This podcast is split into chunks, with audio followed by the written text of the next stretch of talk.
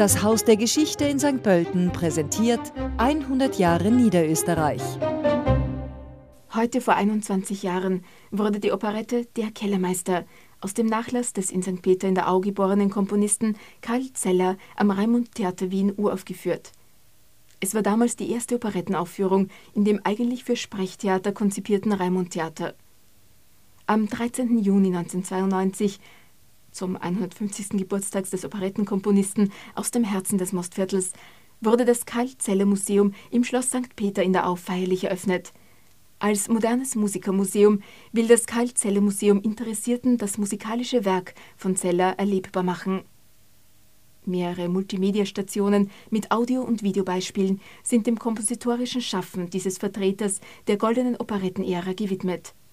Seinen ersten Musikunterricht erhielt Karl Zeller vom Organisten seines Heimatortes. Der Arztsohn trat mit elf Jahren als Sängerknabe in die kaiserliche Hofkapelle ein und wurde bald erster Sopranist. Er absolvierte das Stiftsgymnasium in Melk, studierte Jus und wurde Leiter des Kunstreferats. Er komponierte nur nebenberuflich und schuf unsterbliche Operettenmelodien wie etwa Grüß euch Gott alle miteinander in Der Vogelhändler. Mit dieser Operette feierte Zeller 1891 seinen größten Triumph.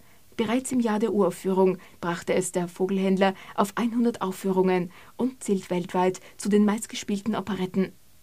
Vor fünf Jahren wurde Zellers weniger bekannte Operette Der Kellermeister am 1. Mai 2017 an seinem Geburtsort aufgeführt. Im September dieses Jahres fand in St. Peter in der Au ein dem Komponisten gewidmetes Serenadenkonzert statt, da sich der Geburtstag von Zeller heuer zum 180. Mal jährte, unter anderem mit der Sopranistin Nicole Lubinger und Moderatorin Ulla Pilz. Das Karl-Zeller-Museum verfügt über 1000 Tonaufnahmen und viele Autographen. Bei der Durchsicht von Notmaterial stießen wir auf handgeschriebene Skizzenbücher des großen Operettenkomponisten.